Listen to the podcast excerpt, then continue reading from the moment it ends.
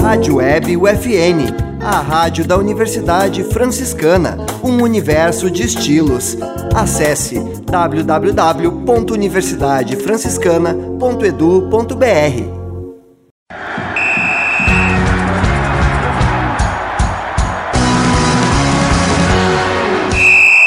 No ar, UFN Esportes. Você vai saber agora as principais notícias do esporte no mundo, Brasil e em Santa Maria.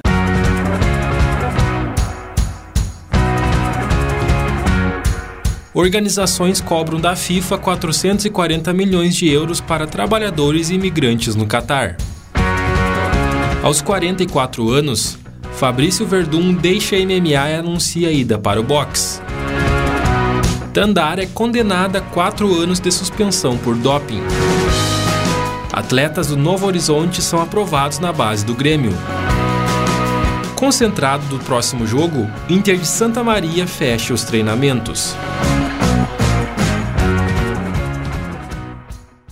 Este é o programa UFN Esportes. Produção e apresentação do acadêmico de jornalismo, Matheus Andrade. Um grupo de organizações não governamentais cobra da FIFA o pagamento de pelo menos 440 milhões de euros a trabalhadores imigrantes que tiveram seus direitos humanos comprometidos durante a preparação para a Copa do Mundo do Catar. Fazem parte desse grupo Anistia Internacional, a Human Rights a Football Supports Europe e a Federação Internacional de Trabalhadores. De acordo com as entidades, há evidências documentadas da falta de proteção a esses trabalhadores ao longo dos anos de preparativos para a Copa. A FIFA disse que está analisando as propostas e que tem feito um trabalho sem precedentes em relação à proteção dos trabalhadores, junto com o comitê organizador local o Qatar garante estar implementando as reformas trabalhistas necessárias. Ex-campeão peso pesado UFC, ex-campeão mundial de Jiu-Jitsu e ex-campeão do ADCC, Fabrício Verdun vai lutar boxe. Em coletiva de imprensa realizada na quarta-feira, dia 25, por videoconferência, o gaúcho de 44 anos de idade aproveitou para dizer que não está se aposentando, apenas migrando para outra área. Verdun também não estipulou um prazo para estrear no boxe. Segundo ele, o plano é treinar muito até ficar confortável poder lutar contra qualquer um.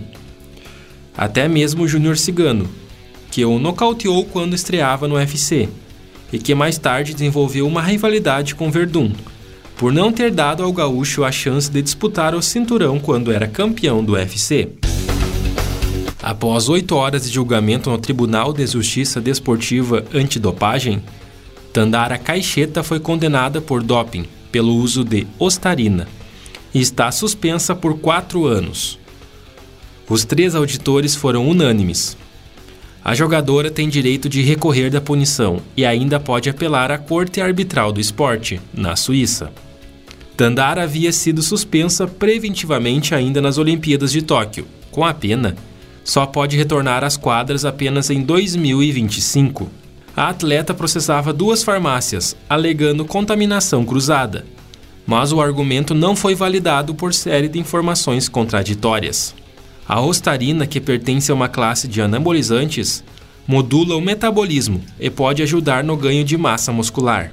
Segundo a Autoridade Brasileira de Controle de Dopagem, a coleta que revelou a presença da substância foi realizada antes de atleta embarcar para os Jogos Olímpicos de Tóquio.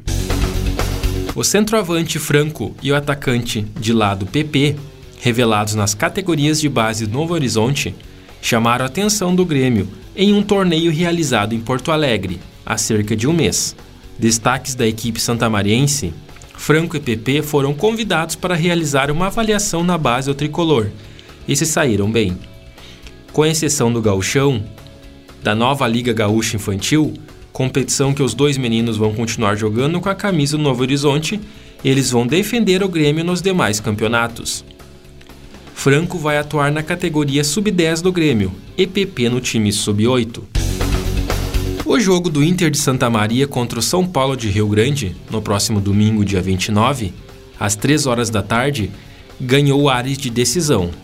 Após o tropeço contra o Avenida, o Alvirrubro precisa recuperar pontos e por isso uma vitória fora de casa é essencial para voltar a pensar em classificação às quartas de final.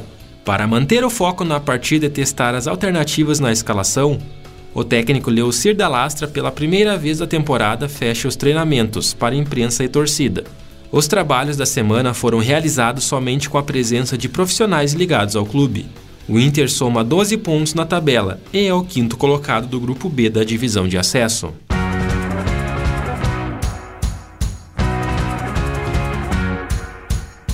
Este foi o programa UFN Esportes, na central técnica Clenilson Oliveira e Alan Carrion, com a supervisão do professor e jornalista Bebeto Badic. O programa vai ao ar todas as segundas-feiras, 9 da noite, e sextas-feiras, 5 da tarde. Obrigado pela audiência. Tchau.